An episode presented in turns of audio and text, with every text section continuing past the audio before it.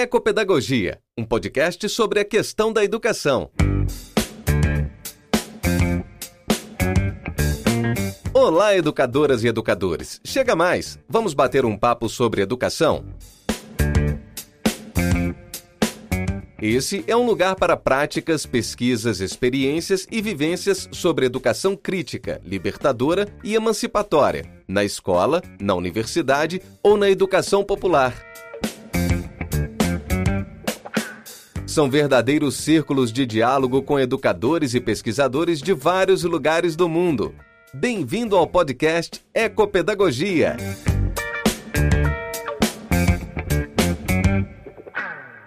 Muito boa tarde a todos e a todas. Vamos iniciar é, uma, mais uma mesa aqui no, no Educom, né? 16 edição é, do Educom. É, vamos convidar os professores Mário Burgui o professor Ivo Dickman, né, que vão compor a mesa, né? Eu, professor Junior, também vou compor essa mesa e também vou coordenar. Ah, a mesa é intitulada Educação e Meio Ambiente, Perspectivas Contemporâneas, né? Então, é, para compor a mesa, eu convido o professor Mário Burgui, que é licenciado em Biologia pela Universidade de Navarra, na Espanha, mestre em Meio Ambiente e Desenvolvimento pela Universidade de Havana, em Cuba, é, possui é, diploma de Estudos Avançados em Filosofia Moral pela Universidade é, de Múrcia, na Espanha, e doutor em ordenamento do território e ambiente, pela Universidade de Saragossa, na Espanha. Possui vasta experiência em projetos de conservação da natureza e educação ambiental. Tem trabalhado com, como professor de Geografia e Ciências Ambientais na Universidade de Granada. Atualmente desenvolve seu trabalho de pesquisa na Universidade de Alcalá, principalmente nas linhas de investigação de ética ambiental e geografia da paisagem. Muito bem-vindo, professor Mário. É, vou convidar também o professor Ivo Dickman.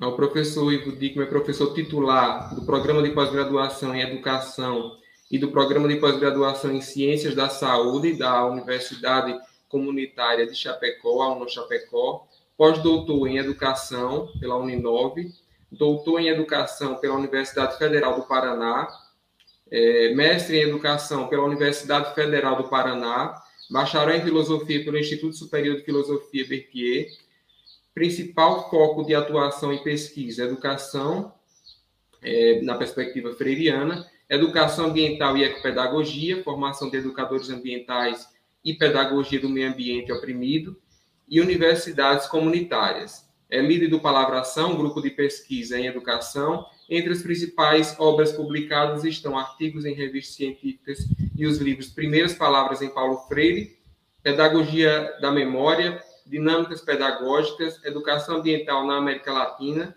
365 Dias com Paulo Freire, Paulo Freire Método de Didática, Pedagogia do Ser Mais e Educação Ambiental Freiriana. Uh, eu sou o professor Jonielton Dantas, doutor em Desenvolvimento e Meio Ambiente pelo Programa de Pós-Graduação em Desenvolvimento e Meio Ambiente, PRODEMA, da Universidade Federal de Sergipe.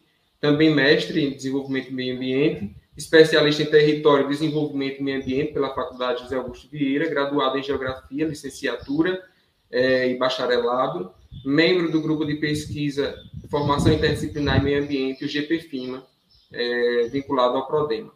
Então, é, já diante do, do atraso né, da, da, conferência, vamos iniciar a fala imediatamente. É, passo a palavra para o professor Mário. Né, nós iremos fazer é, uma abordagem desses temas contemporâneos relacionados à educação e meio ambiente. Né, o professor Mário vai iniciar a fala, depois o professor Ivo, e depois eu darei continuidade. Fique à vontade, professor Ivo. Muito obrigado. Obrigado. Boa tarde. Vou tentar compa compartilhar a, tela. Um,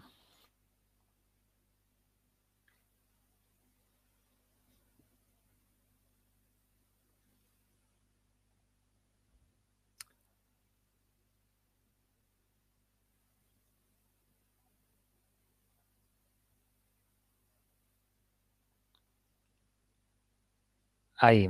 Hum, Bom, qualquer coisa, se não dá para ver ou não estão visualizando a, a imagem, a apresentação, me, me, me chamam ou me param. Eh? No primeiro lugar, vou tentar ser muito rápido, porque já temos um atraso na, na programação.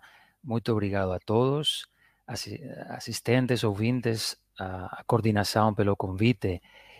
Eh, como o professor Elton mm, falou, eu trabalho na, na Cátedra de Ética Ambiental na Universidade de Alcalá. E eh, nós facemos principalmente pesquisa e ensino sobre as raízes éticas e morais da conservação ambiental. E também quais são as implicações práticas dessas eh, questões éticas e morais com respeito à educação, à, à conservação ambiental. E como eu cheguei à, à ética ambiental? Bom, também peço desculpas hum, pelo, pelo meu português se é errado em algum momento. Bom, eu comecei a minha primeira experiência na educação ambiental foi na estratégia de Navarra, a minha província, para a educação ambiental. Eh, vou contar principalmente minha experiência como eu acho que está a educação ambiental na Espanha, os erros e questões a melhorar. E depois vou jogar umas perguntas para, para os ouvintes para os, os professores. Né? Nessa, nessa estratégia provincial, eu fui bolsista no último ano da graduação, participei na, na redação da, da memória de atividades de educação ambiental. O que eu vi naquela hora, naquele momento, era pouca pedagogia e pouca reflexão. Principalmente na parte do indivíduo, eh, uma doutrinação nas atividades de, educa de, educação ambiental. E na parte das empresas, instituições, eh, o foco nas leis, a legislação e pouca pedagogia, também pouca reflexão. Depois, trabalhei Mm, diferentes proyectos de educación ambiental en ríos, principalmente, nos, nos ríos, lagoas, tanto eh, educación mm, cognitiva, a parte de informaciones, cuanto a parte práctica, participativa, eh, voluntariado ambiental, aquí estamos tirando lixo do río, né? Já na, naquele momento eu comecei a me perguntar qual era o fundo da educação ambiental que a gente estava desenvolvendo. Né? E aí comecei a estudar o mestrado em ética ambiental. E qual é essa educação ambiental? Queremos, a gente está procurando conservar a natureza, cuidar do meio ambiente, o mesmo. É? Além dessas questões, queremos preservar os recursos naturais, considerando a natureza como recurso, ou preservar a biodiversidade eh, alén mm, da questão económica, alén da perspectiva de recurso. O queremos mm, desenvolvimento sustentável, seja o que for esa expresión, ou agora combater a mudanza climática. Né? Un problema principal en, nos nosos días Aí os alumnos ou as persoas que participan desas actividades de educación ambiental comenzan a pensar entón que é o mellor con tantas preguntas eh, reco, mm, recollida selectiva dos, do lixo, né, reciclaxe, non comer carne pelas emisións de gases de efecto estufa, comprar un carro eléctrico, dar dinheiro para ONGs, non comprar produtos con plástico, moitas, moitas, moitas preguntas. Né? E o persoal non entende Além dessas questões, respostas, tras fica a, grande pergunta por quê? Por que eu vou preservar a natureza, conservar ou cuidar o meio ambiente se o mesmo, não é o mesmo, pelos interesses econômicos, de recursos, pela saúde, né? agora com a pandemia tão próxima no tempo, porque é meu dever ou pelo valor intrínseco. Todas estas questões son, son importantes porque a educación ambiental, igual que, que a propia educación non, non é neutra, vocês já sabem, e por trás tem umas ideias que às vezes não somos conscientes que estamos transmitindo. Então temos que estar atentos e refletir sobre a educação ambiental, onde que a gente coloca o foco. Como já falei, se o foco são os recursos naturais, o coñecido desenvolvemento sustentável, vamos preservar os recursos naturais para as gerações futuras. Sería unha perspectiva máis antropocéntrica, utilitarista, eh, a utilidade deses recursos para o ser humano. Senón, se o, o noso foco da nosa educación ambiental é no valor intrínseco da natureza, sería unha educación ambiental máis biocéntrica. Né? Depois ten outras variantes dentro do antropocentrismo ou biocentrismo. Se eu vou conservar a natureza porque é meu dever, ou pela saúde ambiental, eh, no marco da ética do cuidado. A ética do cuidado está moito relacionada con o ecofeminismo, si, inclui unha perspectiva de género, e unha perspectiva máis social, eh, a ecoloxía crítica, ecoloxía social, ecosocialismo, e poderíamos continuar así con moitas perspectivas diferentes da educación ambiental, ás veces eh, complementarias, e se continuamos, o pessoal fica con dor de cabeza, mesmo os educadores ambientais non queren reflectir sobre estas questões ou fican dese xeito, né? pior aínda, porque é cansativo esa reflexión. E nós, na Cátedra de Ética Ambiental, mm, tivemos a, a experiencia deso. Fixemos un pequeno estudo sobre as ONGs ambientais na España, as principais ONGs, e quais eran sus ideologías, raíces éticas das súas actividades de, de educación ambiental, de conservación da, da, natura, da natureza, e moitos deles non non gostaban, non, non, non gostaron dese estudo, dese cuestionario, de noso interese pelas súas ideas por trás da educación ambiental. Depois tamén fixemos un, un estudo, un análisis sobre o tratamento das questões ambientais e da natureza nos libros de ensino meio na España, con as principais eh, editoras de libros de ensino meio e eh, tamén gustaron algunhas delas. O, a principal conclusão, depois se vocês têm interesse, podemos acrescentar. Foi um tratamento antropocêntrico, uma perspectiva utilitarista, a natureza como recurso, una, unos conteúdos pouco críticos, meramente, simplesmente teóricos, cognoscitivos, pouco prácticos, pouco interese en que os alumnos desenvolvan valores valores ambientais, mudança de hábitos. Né? Bom, conclusão, qual, qual é a consequência de todo isso? Essa educação ambiental, esse tratamento do, do meio ambiente no ensino, como doutrinação, você tem que fazer isso, por exemplo, reciclagem, você tem que reciclar. Né? Situação da reciclaxe na España.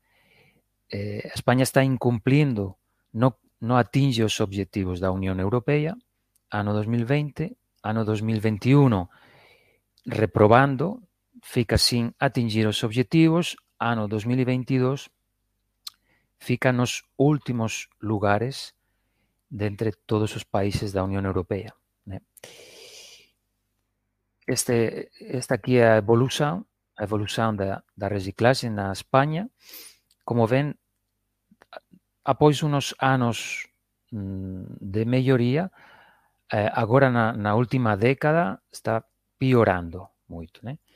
Consecuencia, na miña opinión, de unha pouca pedagogía, educación ambiental non crítica, reproductora, mm, reproductora dos mismos padrões, do mismo sistema, eh, o capitalismo verde, etc. Eh, frente a, o que sería desejável unha educación ambiental crítica, transformadora de hábitos, eh, criadora de valores ambientais. Né? E as causas. Bom, se, se a gente dá uma olhada às origens da educação ambiental, tristemente, eu acho que agora estamos na mesma situação, após cinco décadas, um grande bloco de eh, objetivos cognoscitivos, informações, distinguir, identificar, reconhecer, un segundo grande bloco participativo, práctico, ferramentas, desenvolver hábitos, habilidades só uma linha para os valores, nem valores éticos ou valores ambientais, valores sociais. Né? E depois sensibilidade e consciência que podem ficar entre os valores e as informações. O resumo, podem ver aqui, grande bloco de información, coñecimiento, grande bloco de capacidades, prácticas, participación e quasi nenhuma atención aos valores. ¿no? Por tanto, educación cognitiva, informações, educación participativa, que son importantes, son importantes, mas pouca atención á educación afectiva, crítica, transformadora. Então, eu acho que talvez essa seja uma das causas da situação atual, que devos, de, devemos mudar. Né? É, como uma pequena experiência, na, na, Universidade de Alcalá, a gente organizou umas atividades de contemplação da natureza para desenvolver essa parte afectiva, é, menos racional, menos cognitiva, E ten todos estes, estes libros, vocês poden descarregar, libros no, relatorios de pesquisa poden descarregar gratuitamente. Eh, a experiencia, a conclusión foi moito boa e, bom, parece, parece que un camino que debemos seguir. Ya para ir terminando, porque non temos moito tempo, que quero ser rápido, quería jogar tamén unhas, unhas preguntas. Qual é a súa opinión sobre a situación da educación ambiental após a, a pandemia, depois da pandemia da COVID. Saben que educación tamén a educación ambiental pode ser aplicada a diferentes áreas, por exemplo, educación, para prevenir os desastres. Neste caso, un desastre sanitario. Eh? Entón, aí a, a pergunta de si vocês achan que temos aproveitado a oportunidade, tristemente, oportunidade da, da COVID, da pandemia, para mellorar a educación ambiental e concientizar a, a populación sobre sobre a, a nosa situación noso papel no mundo. Ten algún, alguna publicación que vou deixar aquí en, en portugués, no, no Brasil, como ese libro, Desafíos após a pandemia da COVID, o ser humano na natureza, conciencia, convivencia con as pandemias, consecuencias da pandemia, potencialidades para a educación básica. É bom estas, estas publicações que, que se desenvolveron en Brasil. E, finalmente, outra aplicación da, da educación ambiental, educación climática. Vocês coñe, deben coñecer a esta menina que comenzou así, greve pelo clima, e terminou falando nas Nações Unidas, na conferencia sobre mudanza climática, neste contexto de emergencia climática, ten sentido falar de educación climática ou, ou non? Porque dando unha rápida ollada a cualquier buscador como Google Scholar, ten millóns de resultados relacionados con educación, climática, climate education, climate change education, Eu non sei se dá para falar de educación climática. A xente fez unha pequena experiencia tamén no meu eh, traballo, un observatorio da pegada de carbono, con o obxectivo de dar informações sobre a mudanza climática, sobre a pegada de carbono, porque esa pedagogía, esas informações aínda faltan na España, ten moitas persoas que non saben, por exemplo, a quantidade de gases de efecto estufa dos alimentos, transporte, automóveis, avións. E depois unha parte máis práctica nese observatorio que é unha calculadora onde as pessoas podem calcular suas, sua pegada de, de carbono, as suas emissões de gases de efeito estufa na sua casa, por exemplo, a eletricidade, o, o gás para o aquecimento. Eu não sei se a gente está fazendo educação climática ou não. Né? Mas era uma, uma. Quando a gente começou com este projeto, faltava muita. eh, estaba precisando moita moita pedagogía sobre sobre este, esta cuestión na España e eh, bom, bom após pois de, de lanzar esas preguntas, jogar esas questões para vocês, já termino ou finalizar rapidamente con unha frase que já ouvi a persoas especialistas en educação. Eu non sou pedagogo, non sou especialista en, en educación, máis talvez como a verdadeira educação na família e na escola, a educação ambiental não seria necessária. Não sei o que vocês acham, e aí deixo as perguntas e fico a súa, a súa disposición. Moito obrigado.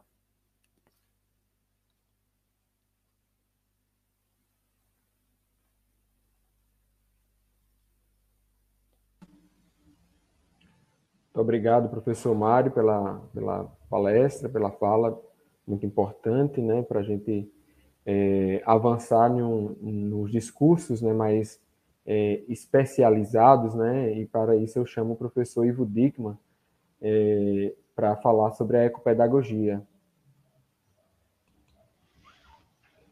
Boa tarde, Olá, Junielton, professor Mário, que me antecedeu também. Buenas tardes, desde Brasil.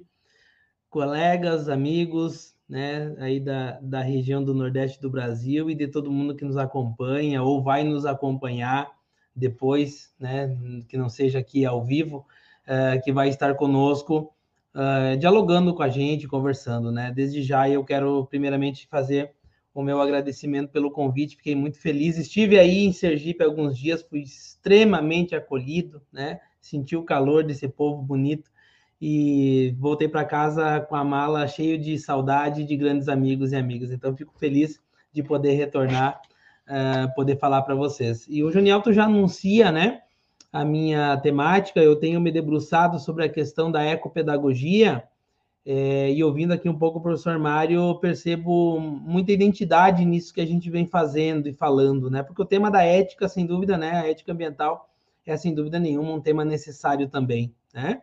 É, e, e, sabe que quando a gente começa a falar da ecopedagogia, pensar a ecopedagogia, para vocês terem uma ideia, embora muita gente não sabe o que é isso, as minhas pesquisas vêm demonstrando isso. Quando a gente pergunta, você sabe o que é pedagogia? Dificilmente alguém tem um conceito, né? Assim como fosse perguntar sobre outras coisas também.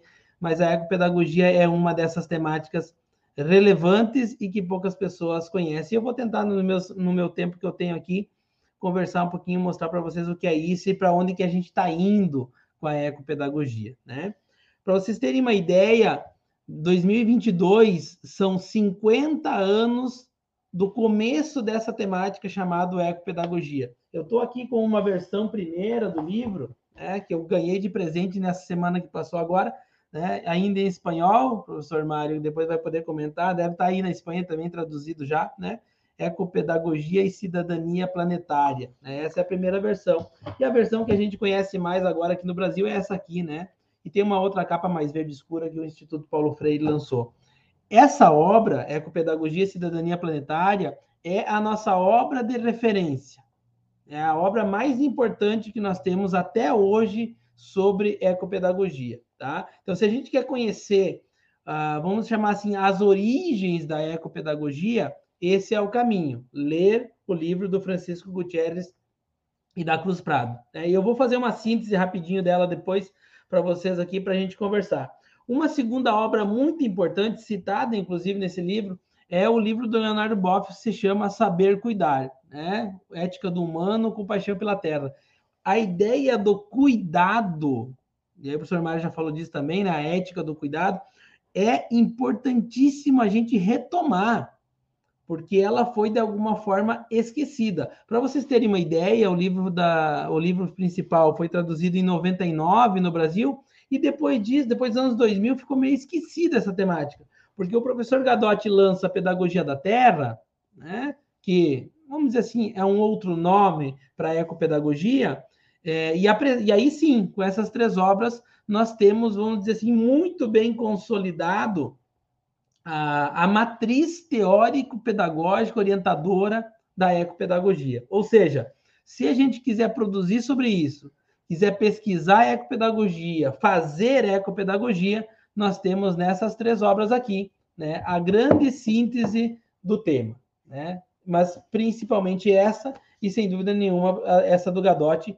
é fundamental. Então, a primeira coisa que a gente tem que fazer para se aproximar da ecopedagogia é ir nessas obras fundamentais, ler essas obras e aí ir incorporando a ecopedagogia no nosso que fazer, na nossa praxis pedagógica. Tá? Então, são 50 anos. No Brasil, são apenas 20 e poucos anos, né? 23, de 99 para frente. E de 72 a 92, 99, ela também não teve um desenvolvimento muito forte a nível latino-americano. Ela foi concebida num diálogo do Paulo Freire, o Moacir Gadotti e a Gutierrez de Prado ou Gutierrez de Prado na Costa Rica, lá nos anos 90, de forma mais consistente, mas a obra já existia enquanto teoria anteriormente, né? Então, depois disso, sim, isso começa a se disseminar. Lembrando, colegas, que isso nos permite, e olha que nós estamos aqui numa mesa, né, uh, que trata de educação e meio ambiente, né? Ou seja, a ecopedagogia, ela não é mais uma pedagogia para tratar as questões ambientais a ecopedagogia vai fazer um rompimento com o modelo cartesiano moderno e, a partir daí, começar a produzir um tipo de conhecimento completamente diferente do que tinha até antes, até aquele momento. Não é mais possível olhar para a questão socioambiental desconectado agora da perspectiva ecopedagógica, tá? Bom, mas talvez você esteja se perguntando, mas, mas professor Ivo, afinal, então o que é a ecopedagogia? Qual é a diferença dela, por exemplo, da educação ambiental? Essa pergunta é fundamental. Tá? Aliás, convido vocês, em breve, ainda nesse mês de setembro, início de outubro, vai sair aqui na revista Sergipana de Educação Ambiental um texto nosso que faz exatamente esse movimento. Fala da origem da educação ambiental, da origem da ecopedagogia, as aproximações e distanciamentos. E coloca ao final, então, os três pilares da nova ecopedagogia que a gente está produzindo, que eu vou falar para vocês agora. Tá? Então, convido vocês a monitorar aqui a nossa revista Sergipana Educação Ambiental, onde vai ter essa produção, que eu considero um texto extremamente introdutório, mas ao mesmo tempo que dá o, o, o tom do que nós estamos fazendo hoje sobre ecopedagogia. Tá? Então, 50 anos da ecopedagogia em 2022. E que bacana poder estar tá falando num evento internacional desses, né, numa mesa dessas, com essa perspectiva. Qual que é a perspectiva contemporânea, então, da ecopedagogia? Vamos para a origem, depois vamos para as perspectivas. Três coisas são importantes no que diz respeito à origem da ecopedagogia. Claro que daria para trazer um conjunto de outras coisas, mas no tempo que nós temos, vamos tentar ser coeso e profundo. Primeira coisa, a ecopedagogia, ela é um novo paradigma, é como se fosse um óculos que a gente coloca para enxergar o mundo. Ela é um novo paradigma. Isso sou eu que estou dizendo, tá? Não está escrito exatamente dessa forma no livro. E ela faz um rompimento com o pensamento moderno no momento em que abraça, nos anos 70, 80 e 90, um conjunto de teorias emergentes, como a física quântica, a alfabetização ecológica, a trama da vida do Capra, entre outros autores. Portanto, é preciso ir à obra capital para que a gente possa entender qual que é a perspectiva de origem. Mas a centralidade era: é preciso ficar de olho nas questões socioambientais, porque viver é pedagógico, como dizia o Maturana, né, o grande chileno Humberto Maturana, viver é pedagógico. Portanto, isso, como eu sou um sujeito cognoscente, um sujeito que aprende sempre, eu preciso, eu vivo no mundo. Portanto, a qualidade do mundo implica na qualidade do meu aprendizado. E a produção do conhecimento se dá nesse mundo. Então, nós precisamos cuidar do planeta. E o planeta, entendido aqui, não como uma visão externa do ser humano, né? uma admiração, mas uma mirada desde dentro. Um olhar de quem faz parte. A ideia de pertencimento e interdependência são constitutivas da ecopedagogia. Tá? Portanto, faz sentido falar de cidadania planetária na origem da ecopedagogia, porque nós somos cidadãos do mundo e não só do Brasil. Né? Estar no Brasil ou estar na Espanha não faz diferença do ponto de vista da nossa existência. O que, o que nós temos são fronteiras políticas de Estado, são criados, não são naturais, são sociais. Né? Então, a primeira questão é essa, né? A, a ecopedagogia, em sua origem, se sustenta nesse novo paradigma. A segunda questão é essa que eu já anunciava agora: aprender com sentido a partir do cotidiano, um conhecimento contextualizado. Eu vivo aprendendo e eu aprendo a partir do lugar que eu estou. E o sentido do aprendizado está exatamente em conhecer o mundo que eu estou inserido para transformar esse mundo. Que tem uma abordagem extremamente freiriana, obviamente, né? Como eu dizia, a pedagogia se sustenta e se constrói embasado numa perspectiva crítica da educação, especialmente a ecopedagogia. Então, aprender com sentido no cotidiano. O foco da pedagogia, da ecopedagogia, é aprendizagem com sentido. E um terceiro item fundamental é a planetariedade.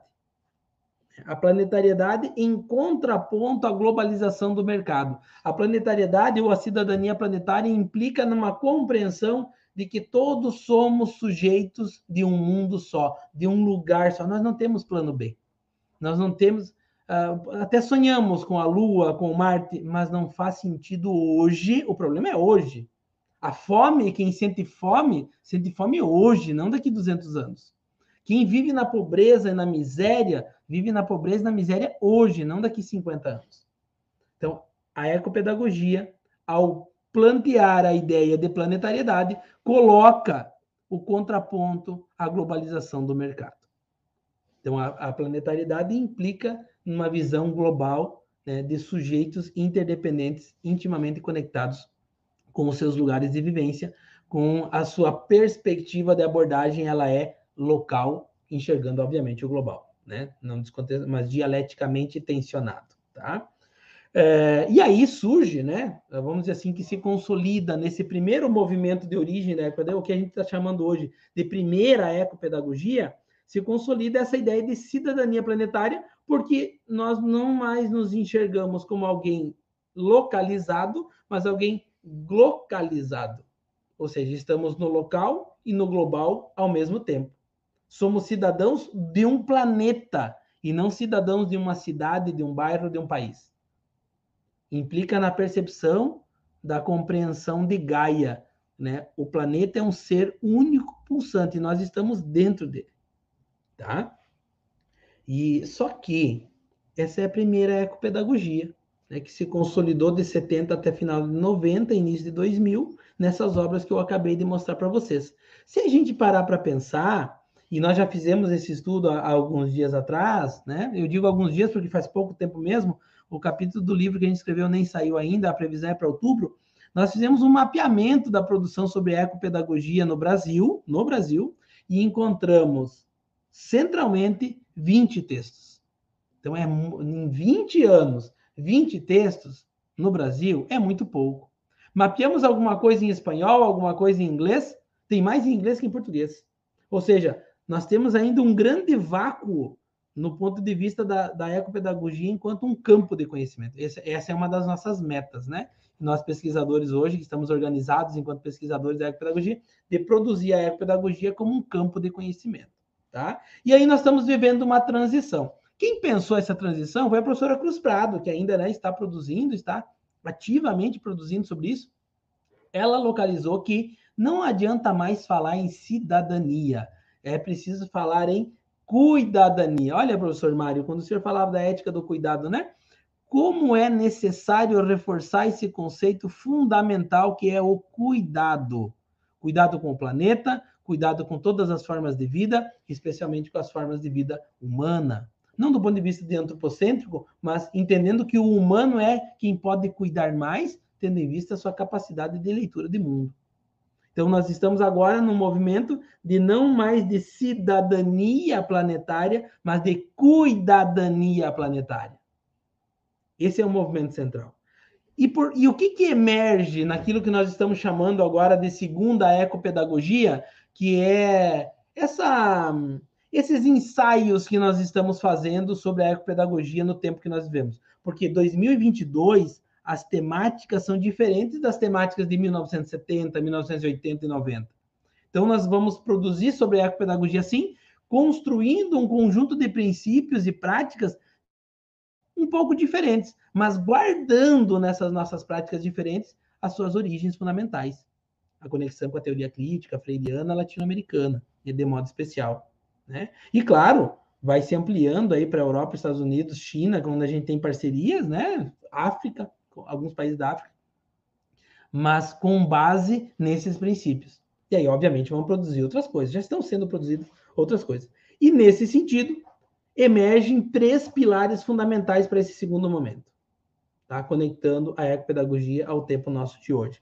O primeiro pilar é a nossa luta contra o patriarcado, porque olhando do ponto de vista histórico, o patriarcado foi produzindo uma forma de leitura de realidade que gera, por exemplo, a destruição do planeta, que gera, por exemplo, a violência de seres humanos uns com os outros, de modo muito especial do ser humano masculino com o ser humano feminino. Todas as outras formas de violência simbólica também têm origem no patriarcado. Todas as lutas das classes oprimidas têm origem no patriarcado. Essa é uma tese que nós estamos afirmando. Por exemplo, as questões relativas à raça, à etnia, tem origem no patriarcado que coloca não só a supremacia da, do homem sobre a mulher, mas também do branco sobre o negro, do civilizado, supostamente do não civilizado, né? do modelo ocidental para o modelo oriental, do modelo central para os modelos periféricos, da, da, do colonizador com o colonizado e todas as outras dicotomias que nós poderíamos apresentar. Portanto, a nossa luta contra o patriarcado é uma luta contra todas as formas de violência contra a homofobia, xenofobia, aporofobia e todas as outras. Né? É, ou seja, todas as lutas são uma luta só. Nós precisamos reforçar isso de modo muito consistente. Nós precisamos mostrar que, ao desenvolvermos pesquisas sobre o patriarcado, nós estamos construindo um planeta mais sustentável e uma, uma cuidadania planetária mais sustentável. A segunda luta fundamental está tá também hoje, como na origem da ecopedagogia, que é a superação do, do vamos chamar assim, do pensamento moderno. A, a superação do, da, do assento na razão em detrimento da emoção. Qual que seria a síntese disso? A superação do pensamento moderno, científico moderno, inclusive, é o sentir pensar é a conexão que ou assumir que em nós seres humanos existe uma dimensão racional e existe também outras dimensões e uma delas importantes é a dimensão emocional. Tá? A modernidade separou aquilo que está junto. Isso é a frase do Mohan, né? Separou aquilo que está junto, que é a, a unidade humana e todas as outras perspectivas de leitura da realidade. Quando Descartes diz lá no método que tem que separar para entender melhor, a gente levou muito a sério isso e fizemos muito bem. A gente chama isso de disciplina. E aí a perspectiva interdisciplinar fica comprometida. E, portanto, a leitura de mundo fica muito reduzida. Então, precisamos redimensionar, entender a complexidade do real que nós estamos inseridos e que está inserido as questões socioambientais, econômicas, históricas, culturais, de modo que a nossa leitura de mundo se aprofunde. Portanto, não é negar a modernidade, é negar do ponto de vista dialético, não é jogar fora a modernidade. É negar do ponto de vista dialético, superar guardando. Né? Porque nós podemos fazer excelentes artigos científicos que estão baseados no método científico moderno, mas que apontam para novas direções e novas leituras de mundo, uma perspectiva crítica. É, aliás, Adorno, né, ao olhar para a Europa nazista, ele vai fazer, falar, uma, fazer um, falar uma frase que é marcante nesse sentido e que é, sem dúvida nenhuma, um rompimento com o pensamento moderno. Quando ele olha para Auschwitz, que é um campo de concentração, ele diz a, a modern, o pensamento moderno falhou, porque foi ele que fez e tornou isso possível. Então, a, a, falência da razão, né, a falência do pensamento moderno, já está anunciado desde o final do século XIX para o XX e agora vem se consolidando. Tem vários pensadores e pensadoras que vêm anunciando isso que a gente chama de crise da modernidade. E a ecopedagogia é uma dessas teorias que anunciam a crise da modernidade e, quiçá, né, a perspectiva transmoderna, como anuncia Henrique Dussel. E, por fim, o terceiro pilar, para encerrar minha fala aqui, é, me parece que não tem como a gente pensar a, a, superação do patriarcado e novas relações entre homens, mulheres, homens e homens, mulheres e mulheres e todas as relações sociais e humanas, não tem como a gente pensar isso dentro de uma sociedade capitalista, que ela é essencialmente geradora de acumulação de riqueza, constituidora de desigualdades sociais profundas e, portanto, anunciado já lá em Joanesburgo, em 1980, no evento da ONU, a pobreza como o principal problema socioambiental. Então, a superação do capitalismo por outras formas de troca, de venda, de compra e de relações com a economia humana é também uma necessária crítica que a ecopedagogia desse segundo movimento faz. Tá? A devastação ambiental construída e que se acentua gravemente depois da Revolução Industrial Europeia no século XVIII para XIX é, sem dúvida nenhuma, uma origem, né? tem origem no capitalismo, nessa forma de se relacionar com, a, com o meio ambiente. Toda forma de produção é uma forma de poluição e, portanto, um modo de destruição da vida, da vida humana e de todas as formas de vida. E, portanto, a gente precisa, se a gente precisa cuidar da vida, cuidar do planeta e de todas as formas de vida, entendendo a ecobiodiversidade, entendendo os ecossistemas como todos necessários a garantia da reprodução da vida humana e do planeta como um planeta vivo, nós precisamos também superar as formas agressivas capitalistas. E esse é o grande desafio que se coloca do ponto de vista da política. Né? Então, o primeiro ponto de vista é uma dimensão mais sociológica do patriarcado, se nós quisermos fazer uma síntese assim. O segundo movimento é um movimento mais filosófico, do ponto de vista do pensamento moderno, e esse último, né, mais do ponto de vista político. Então, são três tripés que se colocam como fundamentais para a gente pensar uh, a educação da contemporaneidade. Olhar para a ecopedagogia, encerro dizendo isso para vocês, olhar para a ecopedagogia significa aprofundar a nossa leitura de mundo, de modo que, ao abraçarmos a causa socioambiental, nós não amaciamos o nosso discurso, pelo contrário, nós radicalizamos, criamos raízes profundas na teoria crítica de educação e de sociedade. E eu fico aqui aberto, então, ao debate com vocês. Jonielton, obrigado pela oportunidade mais uma vez, e eu agradeço aqui e fico aberto para a gente conversar depois da fala do Jonielton também. Muito obrigado. Muito obrigado, professor Ivo. Né? É, vamos, depois, após a minha fala, abrir para esse debate, que essas falas estão muito, muito próximas, né? muito bem relacionadas, e é um, um prazer, uma satisfação estar aqui com vocês e, e, e poder também é, completar né, é, essa, essa, essa mesa é, falando um pouco sobre a pedagogia ambiental é, sobre a qual eu, eu dediquei né, todo o estudo de doutorado, né? É, e nós estamos numa mesa que tem como tema a educação, a relação da educação e o meio ambiente, né? E buscando, né, discutir ou apresentar essas perspectivas contemporâneas, né? E pensando nisso, é, essa mesa ela, ela, ela, ela está colocada justamente porque o tema meio ambiente né, é um tema é, contemporâneo relevante, né? Eu, eu, penso como muitas, muitos autores né, que abordam essa relação da educação e meio ambiente, nós estamos num, num processo é, bastante é, é, decisório, acho, da tomada, de tomada de decisões, em que o que a gente pensar, é, fizer nesse momento, é, repercute né, no, no, nosso futuro, no futuro do, da humanidade, no futuro do planeta. Então, por isso que é tão importante a gente discutir, é, a partir de uma perspectiva da educação, é, como a gente quer, de fato, é, fazer essa transição, né? Se, gente, se, é possível a gente fazer essa transição, ou começar essa transição, melhor dizendo, para que outros deem continuidade. Eu acho que é isso que a gente se propõe a refletir aqui nessa mesa, né?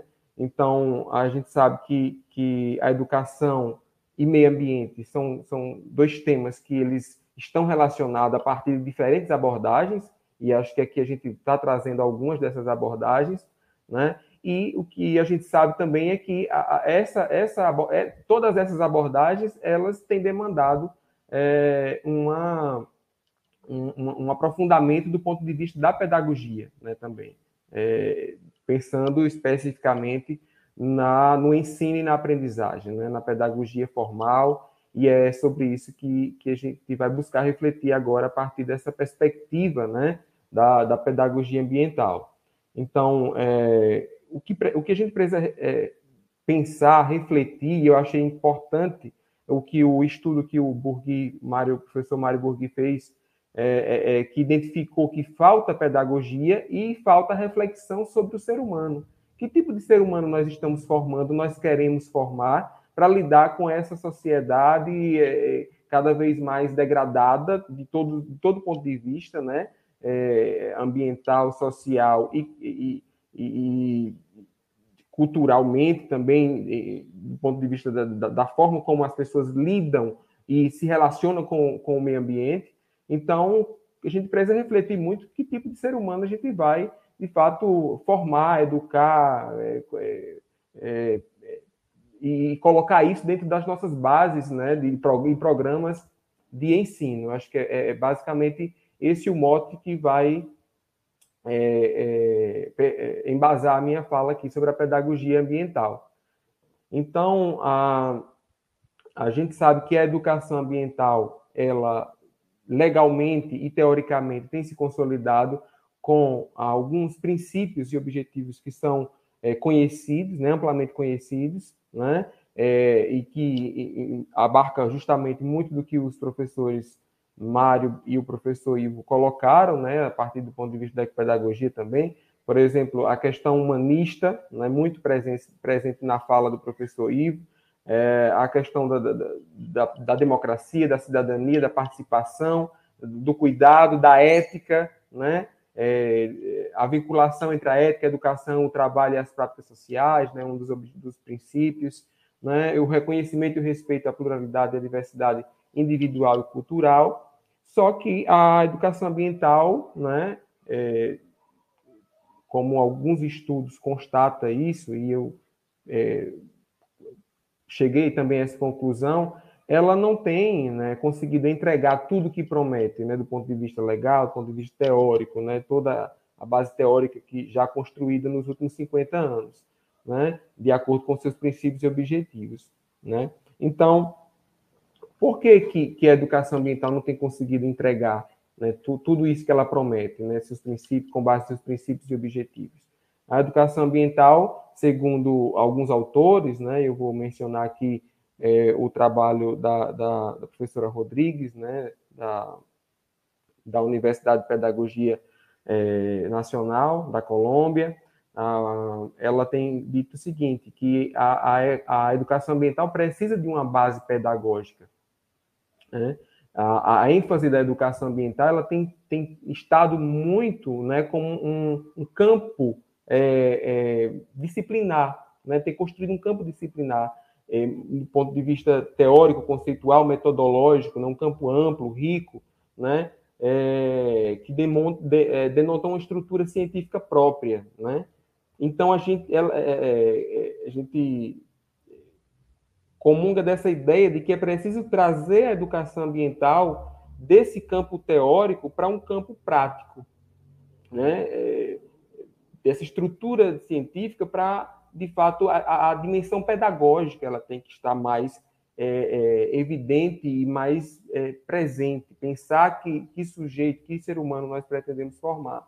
Então, a, outras pesquisas, elas costumam, quando faz pesquisa com os professores né, sobre educação ambiental, a gente percebe que o viés da ecologia está né, tá muito presente quando se fala em educação ambiental. E não é uma ecologia profunda, né, não é uma ecologia é, é, orgânica, né? uma ecologia no sentido estritamente biológico mesmo, né? das plantas, dos animais, do cuidado com a natureza. Isso coloca, de fato, é, essa, essa reforça essa, esse binômio né? que se construiu entre cultura e, e natureza, né? e também o tecnológico, né? Então, a, as práticas né, de, de educação ambiental é, mais, mais plausíveis para muitos professores é, é são aquelas que aproximam os nossos alunos da, dos ambientes naturais, né? Natureza estritamente árvores, rios, é, animais, enfim, essa essa essa essa visão né, conservacionista, né? Então essa é uma visão muito limitada né, da, da dimensão ambiental e eu acho que por isso, professor, professor Ivo, que a ecopedagogia ela busca fugir um pouco desse, desse, desse adjetivo ambiental, porque ele está muito atrelado a essa visão limitada, né? E, e eu acho que a, a, pedagogia ambiental ela comunga da, da ecopedagogia em vários aspectos, né? O que a, a pedagogia ambiental busca é de fato dar uma dimensão prática, né? Transcender essa essa essa essa, essa teoria, né? É, clássica que foi construída em torno da pedagogia, da educação ambiental, é para um, um, pensar num, num, campo de prática mesmo, da, da, de, de, forma a aproximar a teoria e prática, construir uma praxis pedagógica, né? E muito vai muito em, é, é, é, de encontro à pedagogia tradicional, né? Para a gente é, avançar nesse discurso é preciso romper com a pedagogia ambiental e a educação ambiental ela não tem tido essa essa coragem, digamos assim, de enfrentar, de fato, a, a pedagogia tradicional. Tradicional, como a gente é, usa para denominar essa pedagogia que é, é mantém essa lógica é, é, econômica, é, de, de, de, educação voltada para a formação para o trabalho, enfim, todas essas, essas características né, que a gente denomina de pedagogia tradicional. Então, a educação ambiental, muitas vezes, ela corrobora para afirmar ainda mais essa pedagogia. Né? A educação ambiental ela tem, tem contribuído para que as empresas, é, empresas poluidoras continuem a poluir, né? porque elas dependem de um, de um tipo de, de, de licença ambiental que coloca lá a educação ambiental como medida mitigadora. Então, há uma, há uma série de problemáticas em torno da educação ambiental e que a ecopedagogia é, ela, ela busca romper com tudo isso e a pedagogia ambiental também, né? A pedagogia ambiental mais centrada na perspectiva da, da, da complexidade, de romper com essa visão moderna, né? Que, que, que separa tudo para de, de, um, de, um, de um campo disciplinar para poder conhecer, né? E isso impede que a gente compreenda de fato o todo, né? Ver, ver o mundo de forma segmentada. É, então, o que falta à educação ambiental, né? É, o professor Charlot, uma das falas que me motivou, inclusive, a pensar nessa pedagogia ambiental e buscar mais sobre esse, esse assunto, ele diz o seguinte, né, que é, falta um discurso, falta educação ambiental, um discurso ambicioso, né, sobre o futuro da espécie humana, do planeta, sobre as mudanças radicais em nossos padrões de vida. Ele diz isso é, no discurso, né, Educação Ambiental na Sociedade Contemporânea, bricolagem pedagógica ou projeto antropológico. Né? Então, talvez falte mesmo a educação ambiental esse discurso mais ambicioso, né? É, sobre o ser humano, sobre essa, esse momento, essa, essa era que a gente atravessa, que tem sido chamada de antropoceno. Poucas pessoas estão, de fato, discutindo né, a, a, o, o, o, antropoceno, essa marca que a gente está deixando no planeta, é, de forma a pensar, de fato, os rumos da humanidade daqui para frente. Né? O, mudar os padrões de vida, né, e pensar no, no, planeta como um todo. Então, a professora é, Elza Amanda Rodrigues também, ela diz o seguinte, falta educação ambiental, uma pedagogia que lhe dê suporte. Então, é nesse modo que a gente vai pensando, a, construindo né, a pedagogia ambiental, que também é algo que está em construção, não tem um conceito né, pronto e acabado, e a gente vai é, é, discutindo, dialogando. É, então, a, a, pedagogia ambiental ela é, busca assimilar né, os problemas socioambientais contemporâneos é, mediante um redimensionamento de todas as técnicas e artefatos que são próprios da pedagogia, né, para formar seres humanos conectados com as questões do seu tempo. Então, é, tem vários discursos né, sobre pedagogia, as chamadas pedagogias do presente. Né? Em cada contexto, momento histórico em que a humanidade vive, a pedagogia ela tem buscado né, é, é, discutir essas problemáticas, tanto é que a gente ouve, né, pedagogia disso, pedagogia daquilo, mas a, a, a questão ambiental, e, e, aí já desmistificando essa ideia do ambiental como algo que envolve né, todo o planeta, a sociedade, as questões, os problemas urgentes, né, é por isso que eu gosto de enfatizar, para mim o ambiental já abarca tudo, mas eu enfatizo o socioambiental para a gente compreender que a, a, fome, a, a, miséria, o desemprego, a violência, tudo isso, né, a, a discriminação, tudo isso está no bojo dessa discussão é, ambiental, né, ou socioambiental. Né? Então, a gente precisa, de fato, é, avançar nessa discussão para poder é, trazer para o campo da prática, lá na escola, no chão da escola, como é que a gente vai colocar essa discussão? Né? Eu acho que essa é a dúvida né, que permeia todas essas, essas, discussões teóricas, quando a gente discute educação e meio ambiente, e que a, a, acaba é, é, minguando né, muitos dos projetos de educação ambiental, ou de ecopedagogia, ou outra vertente lá no chão da escola. Né? Então, é, a gente, a, a, pedagogia ambiental, como eu disse, ela busca, né, ela está centrada nesses marcos é, epistemológicos, né, do pensamento complexo, né, baseado no pensamento de Morin, na, no saber ambiental de Leff, né, que ultrapassa essa fronteira disciplinar e busca dialogar com outros saberes. É, é, é também tem uma orientação holística, sistêmica, sociocrítica e busca fornecer uma base teórico-científica para a prática da educação ambiental. Então, a pedagogia ambiental ela almeja transcender os discursos teóricos, né, afiliados às diferentes abordagens sobre a, educação, a, a relação educação e meio ambiente, né? A, a, educação para o desenvolvimento sustentável, que tem uma vertente mais política, né? Que foi um conceito criado a partir da ONU, a, a própria educação ambiental, que tem sido cooptada por diferentes interesses, né? A, a ecopedagogia, enfim. Então, agrega os discursos da ecopedagogia, da educação ambiental, as práticas pedagógicas que assimilam a dimensão socioambiental de maneira sistemática e contínua. Então, todas as práticas né, é, que, que busca ser contínua, permanente, né, é, que, que busca abranger as questões socioambientais, a, a pedagogia ambiental ela está. Por quê? Porque a, a educação ambiental ela tem sido muito abordada de forma pontual. Né? Então, a pedagogia ambiental ela busca, de fato, sistematizar através dos artefatos da pedagogia, é, que essa dimensão ambiental, socioambiental, esteja permanente né, nos processos pedagógicos da, da escola. Então, buscar regimentar um conjunto de práticas concretas em torno dessas, desses discursos, de modo que a teoria e a prática operem em uma simbiose, né, em que a, a, prática, a teoria e prática, de fato, formem uma praxis pedagógica.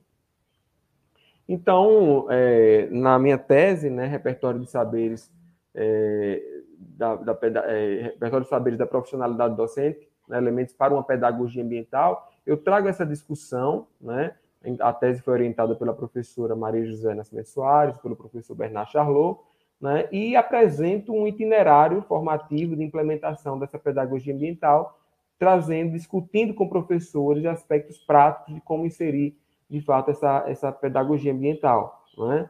É, e, e você, essa, essa tese, inclusive, vai ser publicada em forma de livro.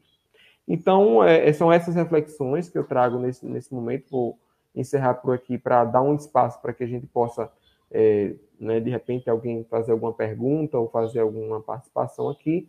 Mas fico imensamente satisfeito pela, pela oportunidade de falar é, e está na banca com duas pessoas que eu admiro bastante, o professor Mário, é, Mário Burgui e o professor Ivo Dickman, né, que, que inspira né, nesse processo de construção da minha formação, né, que tem dado todo um apoio, inclusive, nas, nos nossos trabalhos lá no, no, grupo de pesquisa Formação Interdisciplinar e Meio Ambiente, né, junto com a professora Maria José, é, e, e fico, fico imensamente feliz com a participação de vocês, de estar com vocês aqui nessa mesa.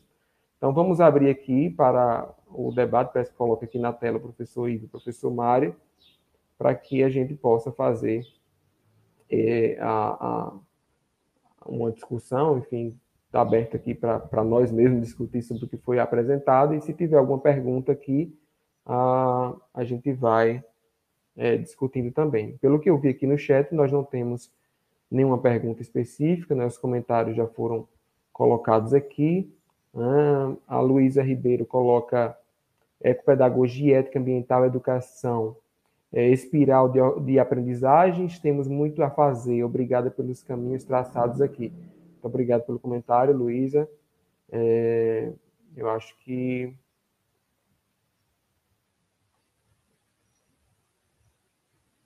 A Jaqueline é, coloca: não incorporamos, né? É, não incorporamos as lições da pandemia nas nossas práticas cotidianas, né? mas estamos é, engatinhando nas mudanças de hábito. É, continua aqui, mas a, reflexão do professor Bourgui é como transformar tanto conhecimento correto em hábito que tem raízes em nossos afetos e desejos, né? Então, é um desafio a gente é, abordar, mas é algo que a gente está fazendo. Eu acho que cada um aqui traz uma perspectiva interessante, contemporânea, né, para a gente discutir a relação educação e meio ambiente, e que busca, de fato, inspirar e, e, e, e refletir né, sobre esses, esses caminhos possíveis, né, professor Ivo, professor Mário? É isso mesmo, é, essas três ideias que, que a Jaqueline deixou aí, né? Conhecimento, afetos, desejos, a dimensão afectiva e, e, os hábitos que temos que mudar. O professor Ivo também falou do sentir pensar, né? Essa dimensão sensible, a dimensão emocional e a dimensão racional do ser humano, né? Perfeito, eu também penso, acho que concordo com as colegas. Professor Mário, um prazer ouvi-lo também, né? Quero dizer que o Junielto a gente já vem dialogando com mais proximidade há um bom tempo. Eu me parece que tem coisas aqui fundamentais para o nosso fechamento, é que esses temas que o professor Mário apresentou não estão separados da ecopedagogia. Assim como talvez imagino que o professor entenda também que a, questão ecopedagógica ela está intimamente conectada com uma dimensão ética ambiental. Né? E eu tenho dito, professor Mário, o Junielto já deve ter me ouvido dizer isso e, e, quero plantar essa semente mais uma vez enquanto ideia. Né? Talvez o nosso grande desafio de quem trabalha com a ecopedagogia é tentar se distanciar um pouco do discurso ecológico para que a gente possa realmente aprofundar essa questão socioambiental. E, e explico de forma muito simples. Quando nos olham enquanto ecopedagogos, parece que a gente vai falar do meio ambiente. E a gente estava tematizando questões fundamentais que, obviamente, estão ligados para superar essa ideia de que o meio ambiente é algo separado do humano. Talvez a ecopedagogia tenha essa contribuição. E aí não tem jeito, né? Ah, quanto mais a gente separa do vamos chamar assim, quanto mais a gente se distancia para olhar melhor o debate ecológico, mais profundamente a gente se conecta com esse tema. Para mim, essa é a dialética. E aí, necessariamente, na dialética tem uma ética, que não tem como pensar a nossa ação no mundo e a nossa ação de aprender no mundo, que é pedagógica, longe da ética dos seres humanos, uma ética profundamente arraigada na geração da vida e não na geração só de riquezas ou só de acumulação de capital, mas uma ética da vida humana e da nossa relação com os outros seres do planeta. Para mim, essa é uma questão de fundo também que eu concordo plenamente com o professor Mário. Sim, só uma coisa, porque acho que tem uma, uma pergunta sobre Brasil que tem que responder vocês, mas aí, em relação com o que o professor Ivo estava falando, o John Elton, eu gostei muito da perspectiva, da pergunta de quais persoas estamos mm, educando ou queremos eh, criar ou queremos ter na, na nosa sociedade, né? Porque as especies, infelizmente, van, van desaparecer, algumas especies, o medio ambiente vai mudar, mas tamén, ás veces, non temos que perder o foco no tipo de persoas que estamos educando e criando. Né? Isso. É, temos a pergunta aqui eu vou fazer a, a assumir de fato a, a, coordenação, porque eu vou pedir o professor Ivo responder a Luísa Ribeiro, que pergunta que como você analisa a situação do Brasil hoje em termos é, socioambientalistas e suas políticas públicas? infelizmente, né, Luísa, uma vergonha. Infelizmente, né, nós temos aí um modelo de governança das questões socioambientais no Brasil que é uma decadência, né? Infelizmente, a, a, gestão pública das questões socioambientais se desmoronou, né? E, o, e a crise é um projeto, viu, Luísa? A ideia é exatamente isso, é passar a boiada. Ou seja, eu dialogava com o professor Marcos Sorrentino, que coordenou as questões socioambientais e educa de educação ambiental no, nos governos anteriores, um pouco mais progressistas, bem mais progressistas, com todos os seus limites, obviamente, né?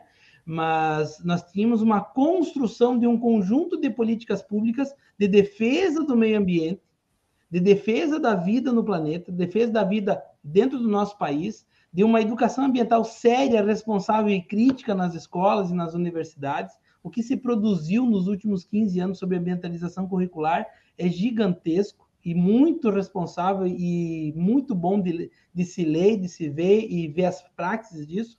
E, infelizmente, hoje, já que você perguntou de hoje, né, as questões socioambientais e as políticas públicas de educação ambiental estão sendo desmontadas no atual governo, o que é lamentável, né? Nós temos hoje pessoas que fazem a gestão dessas políticas que realmente não têm a mínima conexão com as perspectivas que nós aqui acabamos de apresentar, né? Mas temos esperanças, né? E logo eu acho que isso está com os dias contados, né? Nós já estamos em contagem regressiva, né, Luiz? Agora você colocou bem, está chegando aí a data do momento em que a gente vai retomar a, a gestão do Estado e a gestão das políticas públicas de educação e ambientais e reconstruir tudo isso novamente numa perspectiva geradora de vida e criticizante, né, criticizadora. Eu também tenho exatamente, também sou filiado, Luísa, como você, nessa teoria da esperança que, sem dúvida nenhuma, vai ressurgir no país, como já está ressurgindo na América Latina.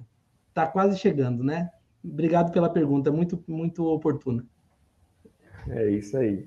Mandou o recado, né, professor? Então, é, não havendo nenhuma, nenhuma outra pergunta, fico,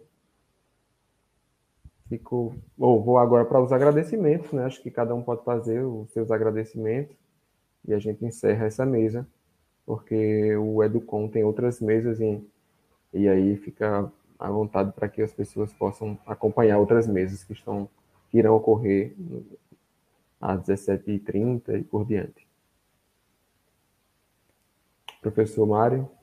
Bom, eu só somente agradecer a, a todos vocês, aos ouvintes, aos compañeros Johnny Elton, Ivo, a coordinación pelo convite e, e mesmo sen, sendo especialista, nin pedagogo, ni, ni con moito coñecimento de, desas de questões máis técnicas, eh, que vocês si saben, acho que, que a, a iniciativa é moito boa e eu gostaria de, de participar en próximas edições. E mm, esperanza para o Brasil, que já, já estive várias, ve várias vezes lá no Brasil e eu gosto muito do, do seu país, na verdade, e, e acho que as, as coisas vão mudar e vão melhorar. Eu também aproveito para agradecer mais uma vez o convite por poder a oportunidade de falar o que a gente pesquisa e pensa, é, ela é muito rica. Eu agradeço muito, né? E sempre faço um convite ao final das minhas falas que quem quiser conhecer um pouco mais do nosso trabalho, das nossas pesquisas, né? O Currículo Lattes é uma, um bom lugar para procurar os nossos nossas produções científicas e também uh, aqui no YouTube o canal TV Ecopedagogia e no teu aplicativo de, de, música preferido aí o podcast Ecopedagogia, onde você pode interagir, inclusive a falas como essa nesse evento, a gente sempre produz lá o podcast depois. Então, sigam a gente por lá também e a gente segue em diálogo, a gente fica à disposição. Obrigado, Junielto, mais uma vez pelo convite. Bom, eu quero agradecer a presença de todos que acompanharam ao vivo aqui a, e os que irão ainda acompanhar depois. É, agradecer aos organizadores do evento, né, é, por, pelo convite, né, e aos professores Mário Burgui e ao professor Ivo Dickman. Então, essa mesa se encerra aqui. Muito obrigado a todos.